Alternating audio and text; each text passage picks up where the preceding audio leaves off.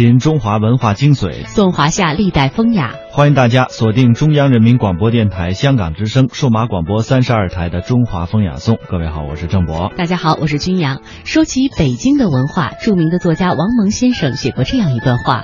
文化文史都是一个积累和记忆的过程，没有记忆就没有文化。很多风俗习惯、文化传统都不是说改改就能改的。从人文地理、经济地理、商业地理的角度来看，任何一家老餐馆的选址、菜系乃至食客都有自己的文化特色蕴含其中。文史的价值、文物的价值、文化传统的价值却并非如此。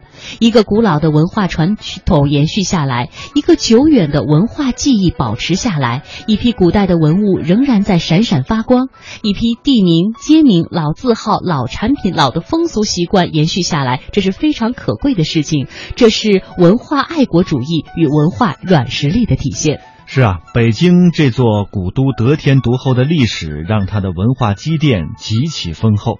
关于北京和北京人的话题，其实是非常丰富的。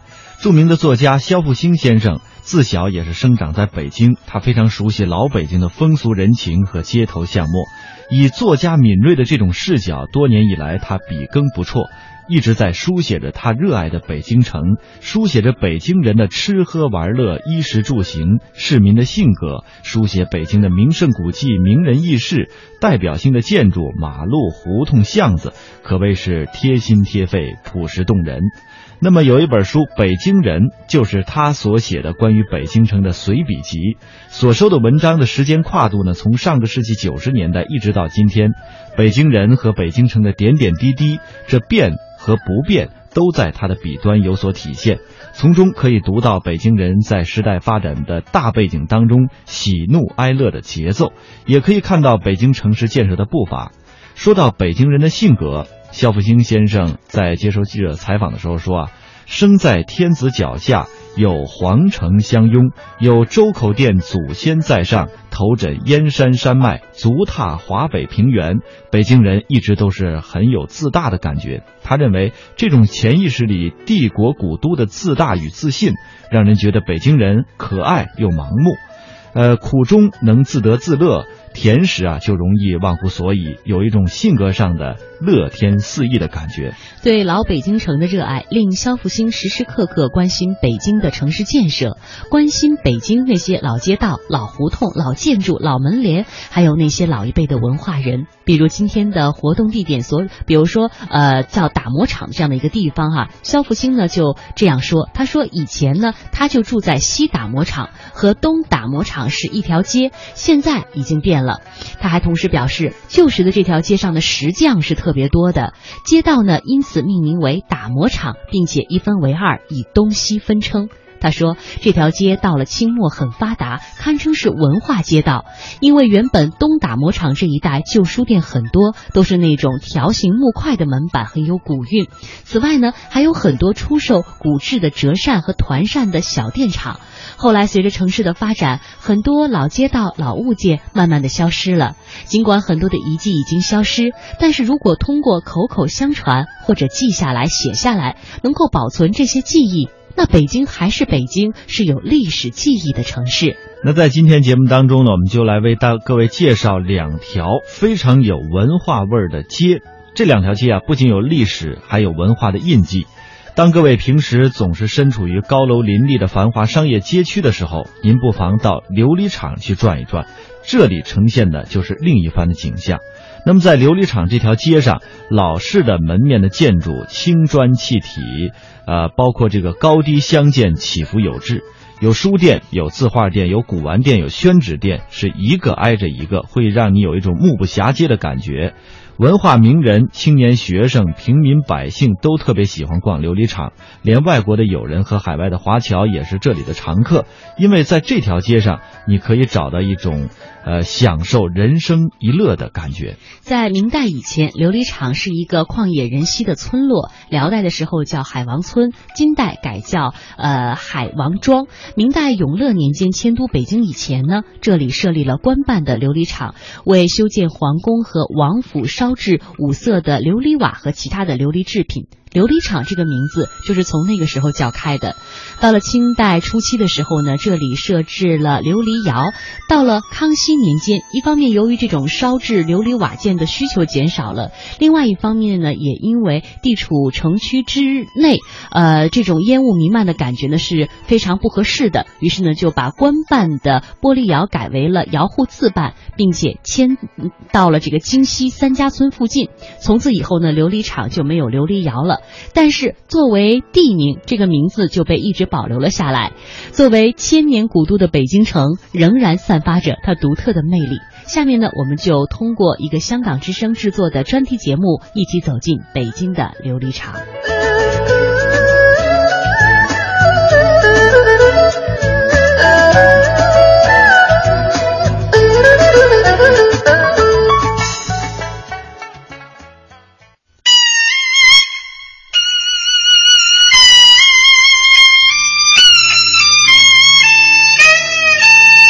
北京，一座深厚之城，一片繁华之地。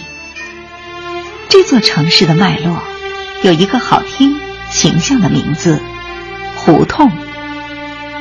其实，胡同更是北京普通老百姓生活的场所，京城历史文化发展演化的重要舞台。它记下了历史的变迁、时代的风貌。并蕴含着浓郁的文化气息，好像一座座民俗风情的博物馆，烙下了人们各种社会生活的印记。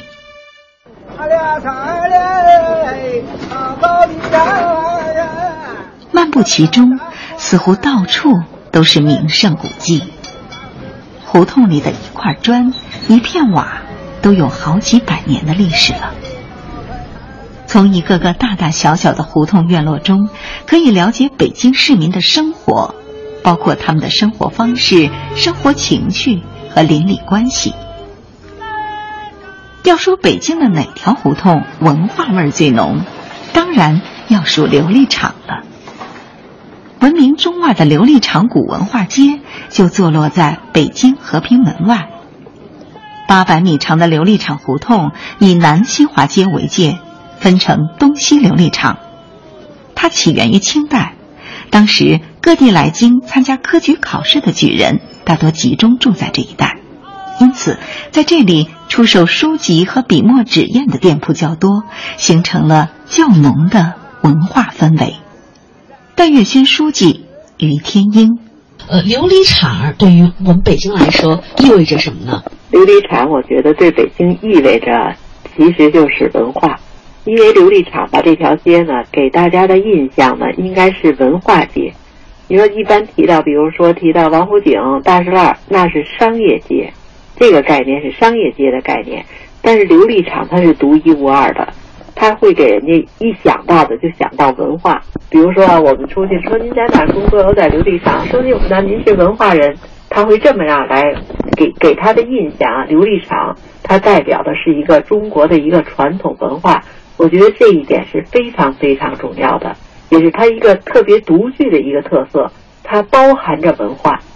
北京的包容在于他有着沉稳宽阔的胸怀，深爱金碧辉煌的宫殿，也流连市井之处的人家。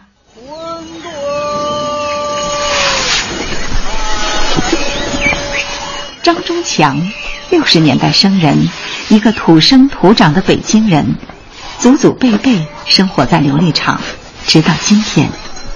张忠强的太爷爷、爷爷、父亲都是老实本分的手艺人，做毛笔在琉璃厂一带可是出了名的。手艺活儿说白了，靠手吃饭。刷子李中说，手艺人靠的是手，手上就必得有绝活儿。泥人张力也说，手艺人靠手吃饭，求谁触谁。他们的日子自得其乐。到了张师傅这里，做手艺的初衷不曾改变，不同的是，他爱上了制作兔爷。兔爷是北京老传统玩具。老舍先生在《四世同堂》中这样描写：脸蛋上没有胭脂，而只在小三瓣嘴上画了一条细线，红的，上了油。两个细长白耳朵上淡淡的。描着点浅红，这样小兔的脸上就带出一种英俊的样子，倒好像是兔中的黄天霸似的。它的上身穿着朱红的袍，从腰以下是翠绿的叶和粉红的花儿，每一个叶褶与花瓣儿都精心的染上鲜明而匀调的彩色，使绿叶红花都闪闪欲动。如今张忠强也是赫赫有名的北京兔爷了，他的店就坐落在琉璃厂古文化街上。每天早上天不亮，他已经开始准备各种材料。泥巴、颜料，早早的打开店门，迎接各方来客。他这个兔爷呢，呃，它的根据它的造型不一样，可以呢是单片模，这个石膏模啊是单片的，也可以呢是双片模。你看这个呢小的就是双片模，双片模也可以呢是多片模，啊，三片啊、四片啊、五片多片。你像这么小的呢，这个小兔爷呀，做起来画出来也特别好玩。这我都给那个，呃，这个过去的老的西城的少年美术馆，他们给他们小孩画。这样呢，一个大的轮廓出来了。出来之后呢，把多余的泥的部分给它拿下啊，多余的泥给挤出来了，拿下。拿下之后呢，用毛笔啊蘸这个水，用毛笔。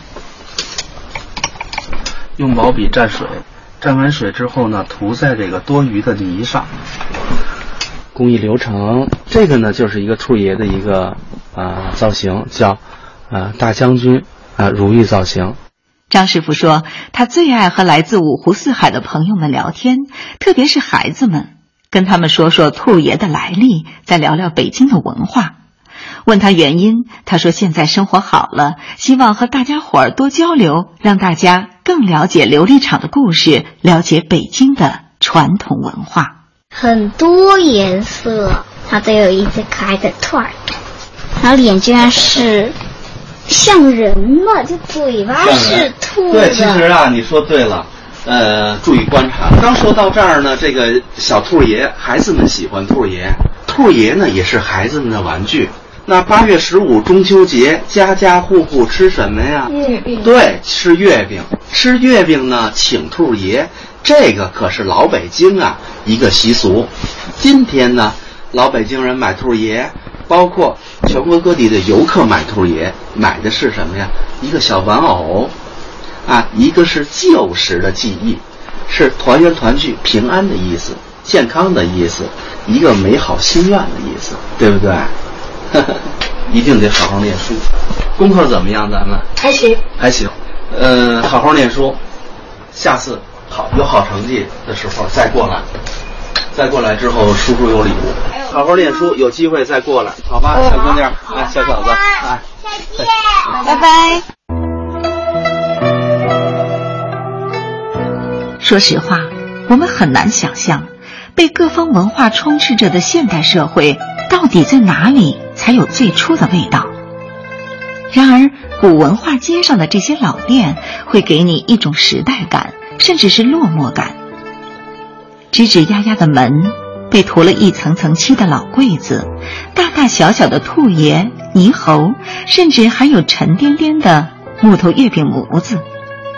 从这里的物件中，我们似乎看得到琉璃厂古文化街过去。朦朦胧胧的影子，嗅到空气里纯正悠久的北京味儿。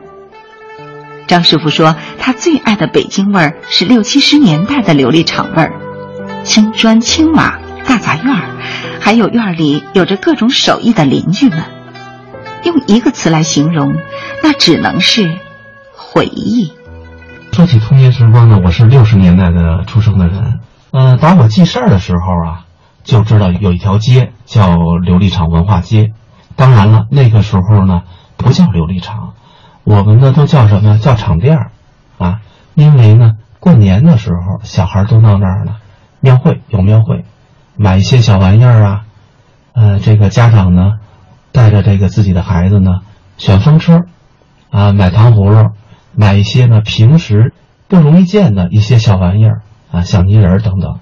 因为六十年代呢的时候呢，这个人们的生活状况呢，呃，今按和今天来比的话，物质上非常的啊不丰富啊。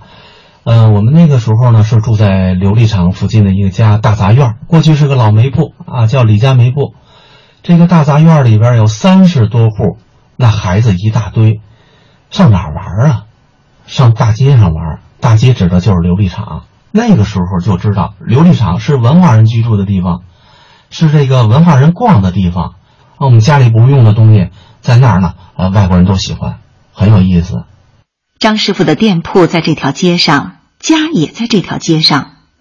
逛逛这些老房子，淘上些老物件，再听听一些老故事，不难发现，这些林林总总的店铺，也许并不能完全代表北京全部的文化特色，但却是见证了北京的文化变迁。北京画店、荣宝斋、戴月轩、九书字画、文房四宝，吸引着很多的文人墨客。玩物大家，这也算是琉璃厂相当繁华的一段时光了，让很多老北京念念不忘。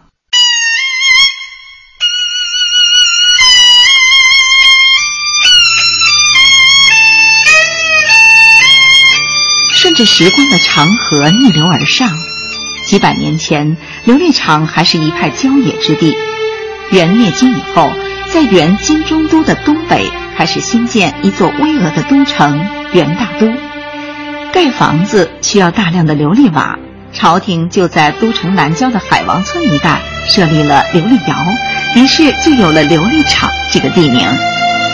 到了明朝，成祖朱棣下令迁都北京，琉璃厂的炉火也越烧越旺了，制作出来的琉璃瓦把北京这座历史名城装点得金碧辉煌。琉璃厂书画店店主郝先生，这个元明时候，这个烧这个琉璃瓦，会建造这个北京的这个都城。据说到这个乾隆年间时候啊，乾隆有一次呢，站在这个紫禁城上呢，往这个西南方向一看啊，说那哪儿啊，这么大烟雾，高兴啊啊，一看有啥风景啊，别污染。然后这乾隆一问边上那大臣啊，据说刘墉在边上，说：“哟，您看那儿呢，那儿啊，那儿不是琉璃厂吗？烧窑的，当然有烟呀。”这么着，乾隆一看啊，那不雅，干脆迁走吧。这么着呢，据说就当就迁到西山里去了啊。然后这个时候的话呢，留下这个琉璃厂啊，地方这个窑址是搬了，可这个名字呢留下了。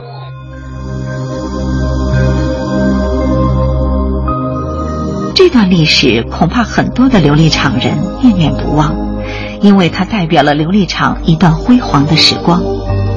不过说到辉煌，八十年代的琉璃厂是一定要提的。张忠强说，这是这一辈人最爱的一段岁月，坚定、沉稳、不骄不躁。这个词有点像描述一个人，但是谁说不是呢？在朴素内敛的八十年代，琉璃厂。不就像是一个历经岁月变迁、内心从容、生活优渥的中年儒商吗？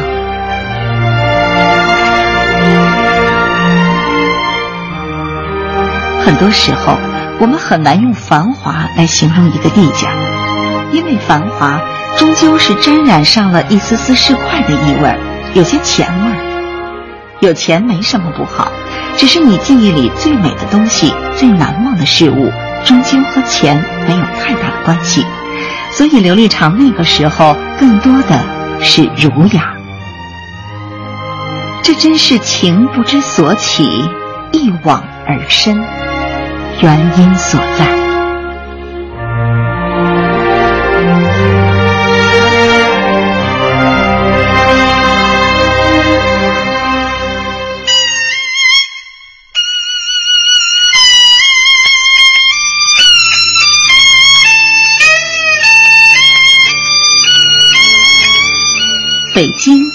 文化深厚，文人聚集。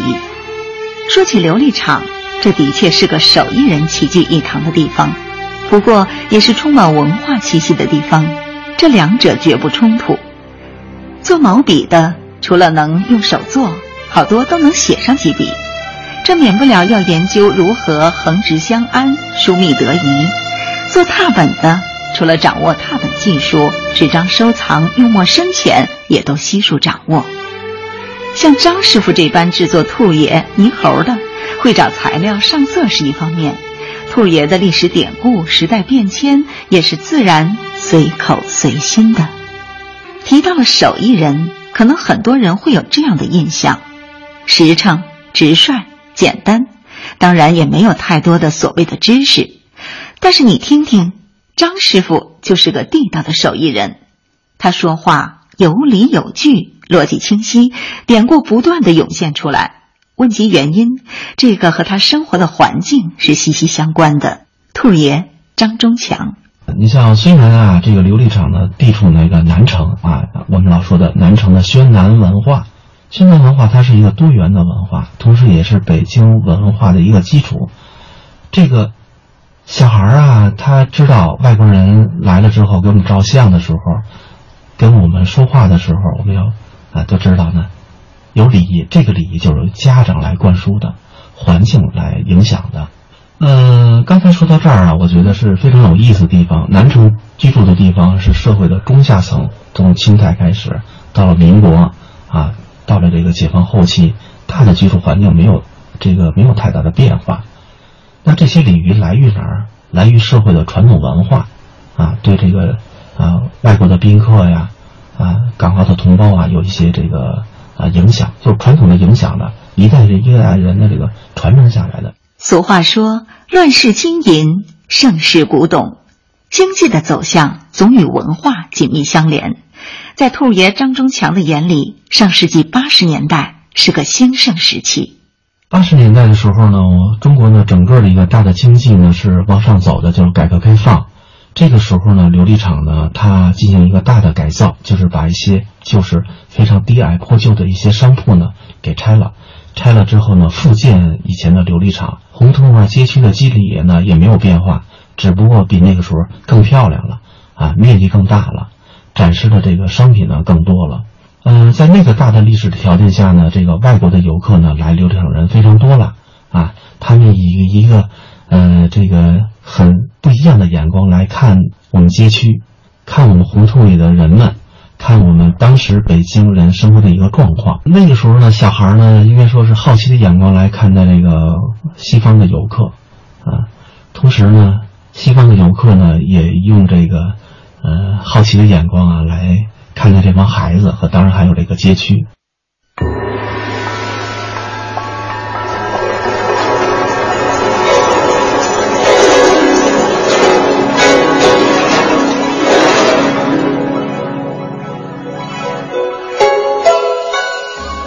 给诗词加上音韵，还古风以旋律；给古典加上色彩，还典雅以流行。旋律古风。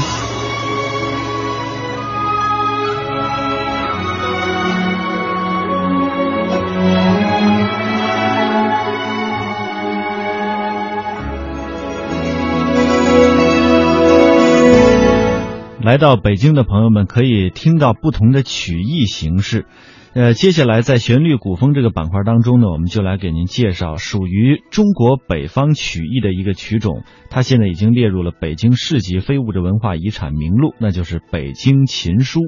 北京琴书啊，形成于二十世纪四十年代，是流行于北京、天津、河北等地的一个大鼓的曲种之一，它的版式有快慢。架散，还有极大的丰富的表演，还有演唱的效果，深受大众的喜爱，并且具有极高的学术价值和教育价值。接下来就请各位欣赏一段，呃，北京琴书这段叫《想小两口逗闷子》。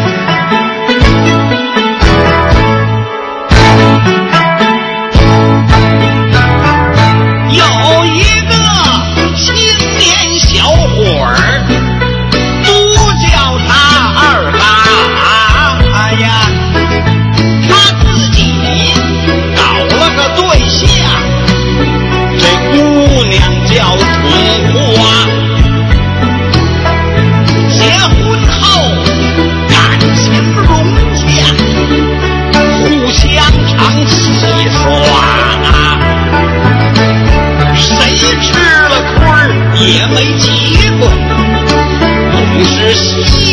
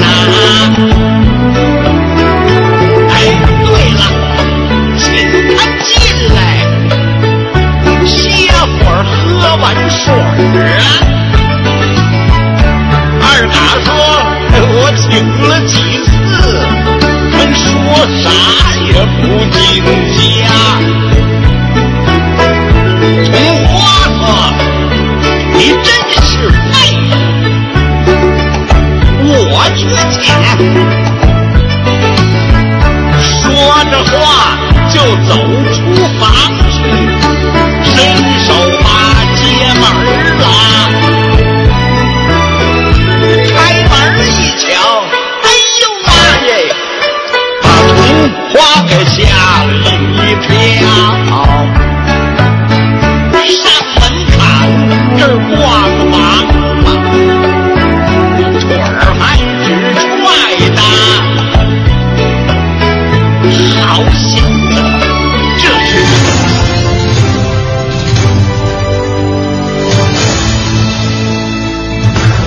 这里是中央人民广播电台香港之声数码广播三十二台，香港之声全天候为您服务，以国际化的视野为您提供权威的新闻信息、丰富的文化知识和周到的生活服务。香港之声倾心打造湘江观潮、中华人物、数字新生活、民歌风尚、珠江瞭望、阳光心灵等精品节目。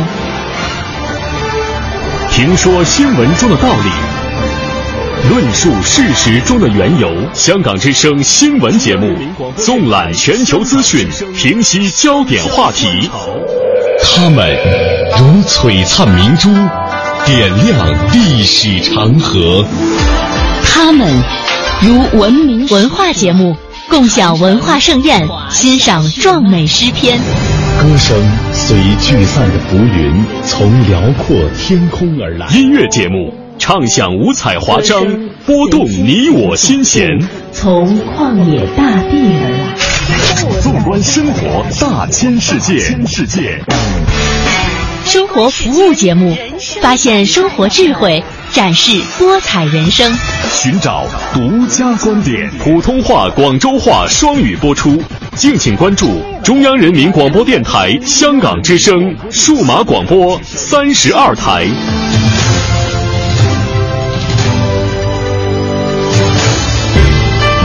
风风国之风尚，风尚风尚雅雅国之韵味，之韵味。颂三山五岳，歌诸子百家，赏清风明月，吟唐诗宋词，品中华文化精髓，颂华夏历代风雅。中华风雅颂。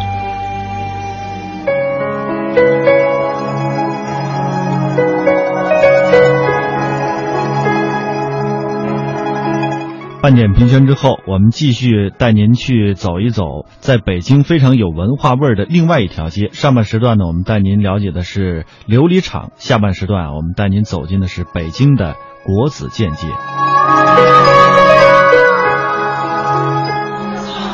子曰：“智者要水，仁者要山。”这是第二届全国青少年文化遗产知识大赛的开幕式，来自全国十二所中学的六十名优秀青少年在北京国子监齐诵《论语》。其实从元朝开始，就有许多年轻人像这些学生一样，在国子监里念着同样的词句，度过他们的学习生涯，走上各自的出世为官之路的。北京国子监是明清两代的国家最高学府，也是国家管理教育的行政机构。它始建于元朝大德十年，国子监门前的这条街的名字也因它而起。明崇祯八年刊印的《帝京景物略》这样记载：都城东北梁宇。瞻其房曰崇教，步其街曰承贤，国子监在焉。这里清朝时称承贤街，民国以后称国子监，一九六五年后称国子监街。国子监街位于北京安定门地区东部，东起雍和宫大街，西至安定门内大街。现在国子监街上的四座牌坊还分别刻着国子监和承贤街两个名称。实际上，这四座牌楼都是因为孔庙和国子监在这儿，所以他才写的是承贤街啊，成就贤人的街道。然后呢，里边两块牌楼直接就是为国子监大门设计的，就叫国子监牌楼。这在历史上也是很重要的啊！这个地方，因为当年这个周边都是学校的呃宿舍啊，包括社普等等。也就是说，当年这个地区啊，像一座大学大学城一样。所以，要了解这条街，就得先知道国子监和孔庙。清朝时候的国子监彩绘图，这是我们能见到的最早的国子监全貌图。图的左边这组建筑就是国子监，在它的东边是孔庙，两组建筑群形成左庙右学的格局，是大一统的封建王朝尊孔崇儒的真实写照。这座牌坊是很少见的琉璃牌，也是唯一一座专门为教育而设的牌坊。当年的设计的牌坊呢，是全部用石材来制造的，也就是一个石牌楼。但是这个工程到了临收尾的时候，当时任工部侍郎的金简就向朝廷打了一个报告，说工期马上就要完了，可是呢石料尚未备齐，看能不能建造一座木牌坊。当时乾隆皇帝看了以后啊，没有同意。说是建造木牌坊显得这个太单薄了，说是这样吧，就是按照琉璃牌坊来做一，就说按照当时说的是大西天也就是现在北海里边的那个牌坊，制作一个琉璃牌坊，也就是现在我们看到的这个牌坊。这就是国子监的主体建筑毕雍，《礼记》里说：“天子曰毕雍，诸侯曰叛公。”大意是天子的学校要四面环水，诸侯的学校一半环水。按照汉代汉末蔡邕，这是个大学问家，蔡邕在《明堂论》当中说到这个“毕雍”这个词的时候，他说：“所谓璧者，环如璧也，就像一块玉璧一样。那么雍者呢？所谓雍的意思呢，就是水中的土丘，称之为雍。那么也就是说，毕雍所在的这个环境。”决定了它的名称。毕雍是乾隆以前的皇帝就想到要建筑的，但都因为没有水而作罢了。到了乾隆，气魄果然要大些，认为北京为天下都会，教化所先也，大典缺如，非所以崇儒重道，古与鸡而今与居也。没有水，那有什么关系？下令打了四口井，从井里把水集上来，从暗道里注入，通过四个龙头喷到白石砌就的水池里，于是石池中寒空照影，泛着潋滟的波光了。乾隆皇帝要建造碧雍啊，在乾隆四十八年以后，他就下了一个令，说是国子监太学为首善之区，规制义隆，就说他的规制一定要隆重，下了死命令，一定要把碧雍建起来。而且当时呢，就派遣了当时任工部尚书的刘墉，来到国子监任国子监的管学大臣。那么刘墉实际上他作为工部尚书呢，就来负责碧雍及其附属建筑的设计和建造。从四十八年春开始，到四十九年冬，一年多的时间，不到两年的时间。二八月里祭祀孔子之后，乾隆来了。前面钟楼里撞钟，鼓楼里擂鼓，殿前四个大香炉里烧着檀香。他走入讲台，坐上宝座，讲《大学》或《孝经》一章，叫王公大臣和国子监的学生跪在石池的桥边听着。这个盛典叫做临雍。这些官员离中间的宝座至少有五十米。这么远的距离，皇帝的讲学声音怎么能听得见呢？其实当时啊，既没有现在的扩音设备啊，又没有其他的方式，就是用人来传声的。由当时当时鸿胪寺的官员派出有两个人站在碧雍台阶下边，皇帝讲一句，他往前传一句；另外两个鸿胪寺的官员呢，站在太学门口，接着往外传。以这种形式来传达皇帝讲学的内容，实际上咱们说到底呀，这种临雍讲学啊，只是一种形式，为了表达什么呀？表达国家，也表达皇帝对教育的重视。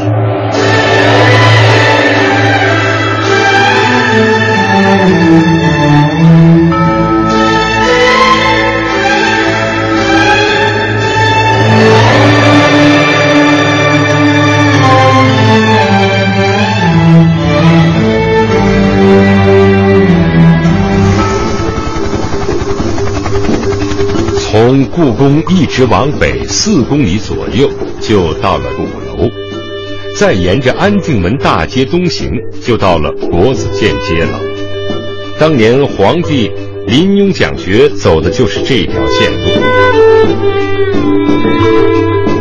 国子监街的东边就是雍和宫，整条街全长六百六十九米，平均宽度十一米。乾隆皇帝称赞他说：“京师为首善之区，而国子监为首善之地。住在这里的居民耳濡目染，都深受国学的熏陶。这户人家的门上贴着自制的一副对联，上联是‘盛世雍和皆安定’，下联是。”博学国子可成贤，巧妙地把安定门、雍和宫、国子监和成贤街四个地名嵌入其中。还有一位居民赋诗一首：“有幸家邻国子监，一来一往一叹然。遥想当年朱学子，能有几人到成贤？”荣耀之情溢于言表。高玉泉今年六十三岁，是国子监街土生土长的人，从小在这里长大。但是他的祖辈并不是北京人。老高现在已经退休，原来是个普通工人，但是他家祖辈可不是一般人。在三百多年前吧，这个燕王高北啊，刘伯温协助他建北京。完了呢，这个燕王呢就替他父亲实行祭孔，但是呢，没有人懂得祭孔的仪式。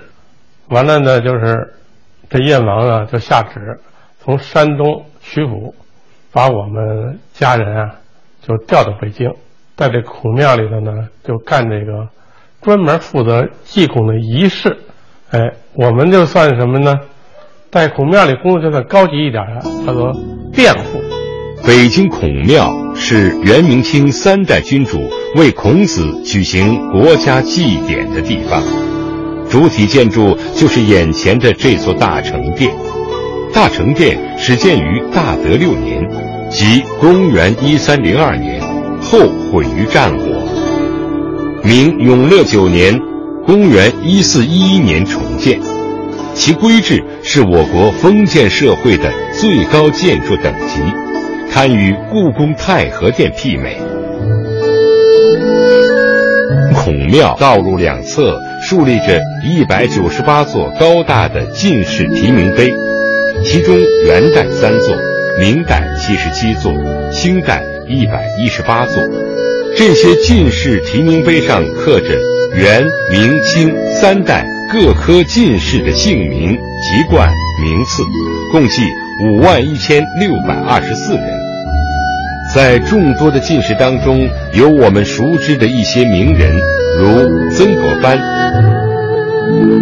李鸿章、沈钧儒等。穿梭在这片时间跨度达数百年的碑林中，轻抚旧貌斑驳的碑身，仰望碑面上已经模糊的字迹，不免让人发出“江山代有人才出”。各领风骚数百年的感慨。六十五岁的黄崇文和高玉泉一样，也是从小在这里长大，而且祖辈也是从山东迁来的。在他的记忆中，上辈人曾经给他们说过，明朝时期这里的居民只有七姓。其实国子监街最早的居民都是和高家一样。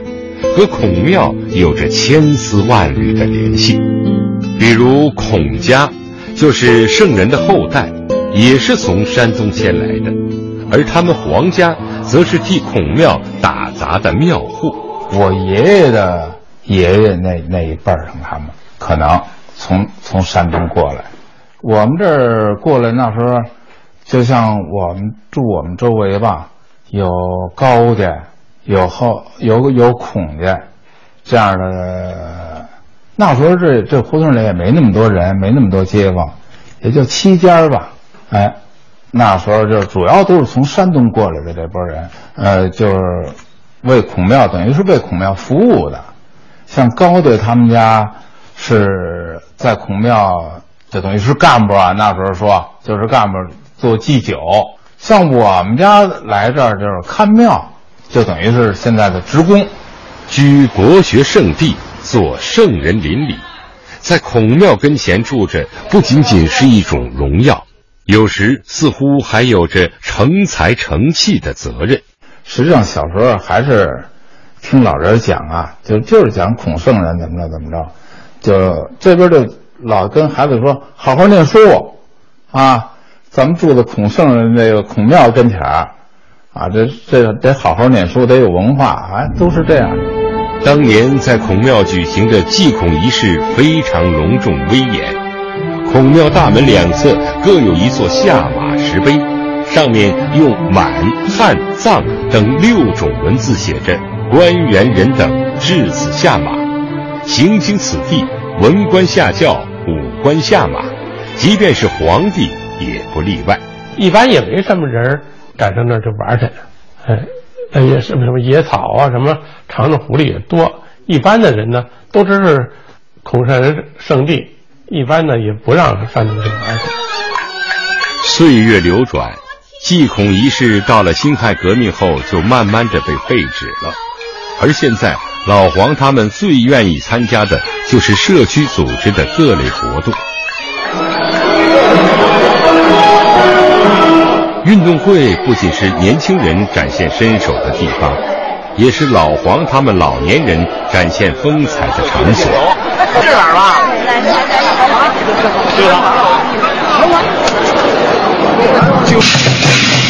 现在这里的常住人口不再局限于孔、高、黄等七姓，许多热爱中国传统文化的人们成了这里的新居民。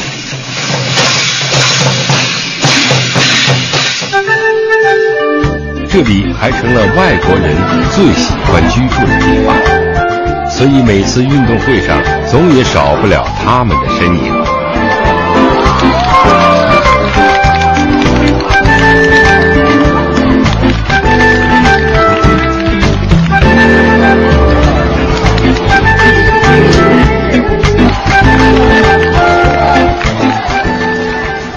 这里的四座牌坊原先是木质的，清末时损坏严重，民国年间进行过一次大修，改成现在见到的钢筋水泥结构。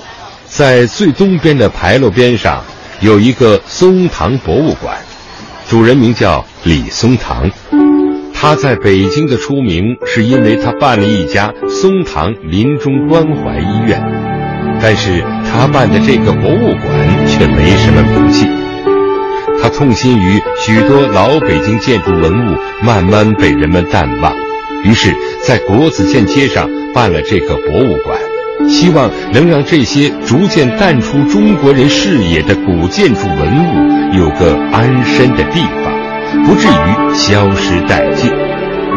他认为，文物和人一样，在退出历史舞台以后，也需要临终关怀。有一次，他在北京的建筑工地发现了一对门墩儿，非常喜欢，就用两条大前门香烟跟建筑工地的工头换回来收藏了。后来，据专家鉴定。门墩上的图案是元代宫廷画家赵孟頫所绘，也是其唯一一幅保存在石雕上的作品，号称中国门墩之王，是国家级的保护文物，也是松堂博物馆的镇馆之宝。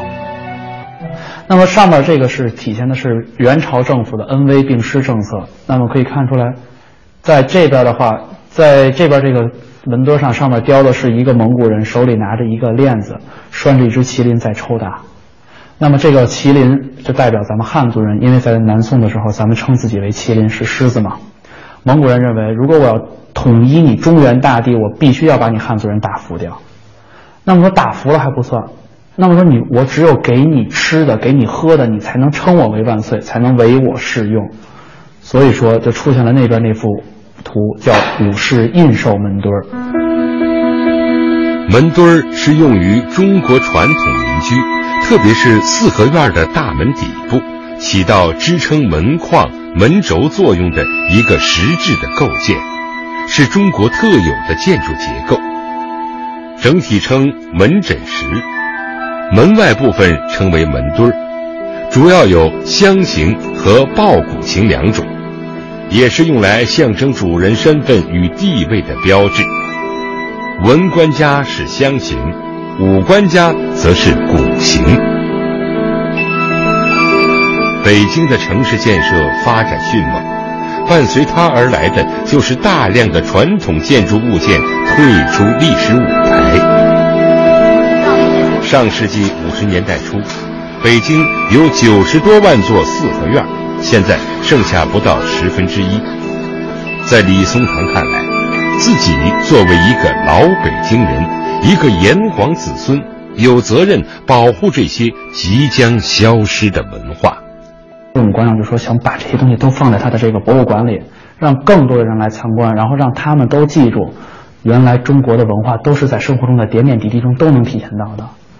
而且主要就是还是说希望像我们年轻人还是希望的是八零后九零后他们能记住这些东西，因为毕竟他们像我们这么大的小孩，很少有人是说在四合院里长大的了，已经是，所以希望他们能更多的了解一些老祖宗的东西，毕竟中国老祖宗的东西还是有用的，都是。当部队介绍完毕以后，咱们就看到松堂博物馆被人们誉为捡来的最有价值的博物馆，里面的件件藏品。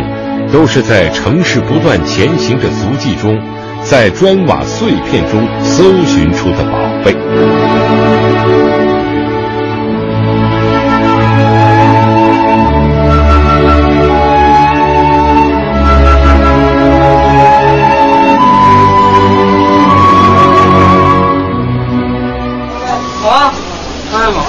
独有偶。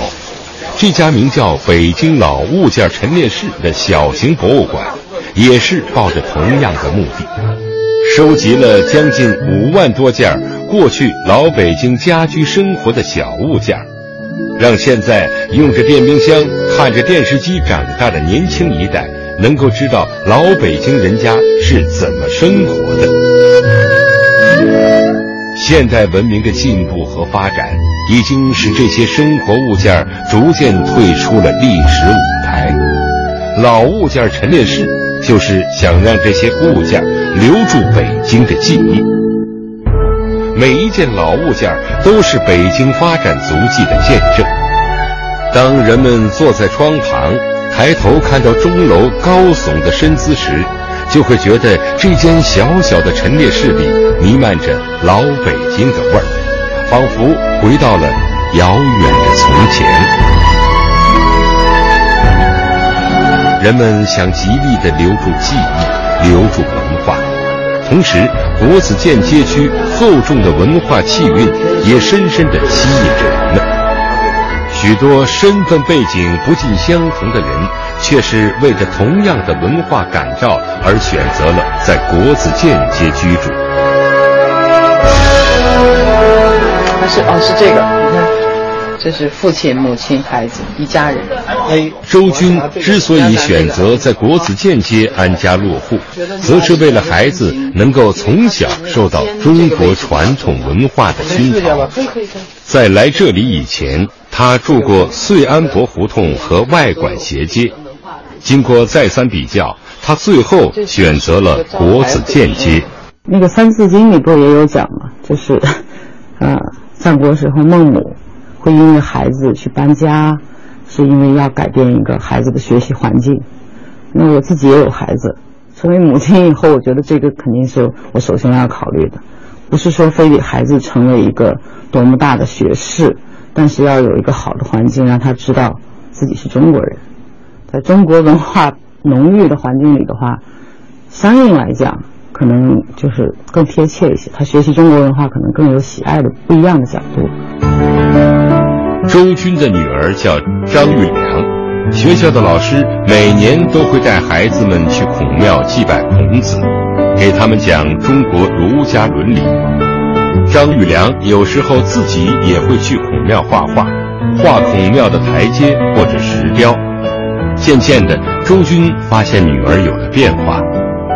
呃，但是从孩子来讲，是变化真的非常大。就是从到家里面去区分，在老人和孩子同时在的时候，比如比他小的妹妹啊，或者是小朋友同时在的时候，他知道应该先先去照顾谁，先和谁在一起融洽这个氛围。这一点让我觉得真的收获很大的，有很多种。这是招财虎，这个是中国的武松打虎，你可以给他解释。周军的生意并不是很好，但他还是坚持在国子监街上开着这家店，因为他觉得这条街能让他心情放松。啊，我觉得非常喜欢这条街的整个氛围，它很安逸，它的这个节奏呢。适合就是现在人调节自己的心理吧，你就下班也好，或者是说，呃，到外面去做事情也好，只要你进了这条街，你一点点往里面走的时候，一个牌楼、两个牌楼，可能到第二个牌楼的时候，你就开始心里面会有和那个红墙会有一个很亲切的感觉。也许很多人的想法和周军是一样的，所以许多孩子被父母送到了孔庙里面。送到了这个名叫“国学启蒙馆”的幼儿园。墙壁第七二节，比耶。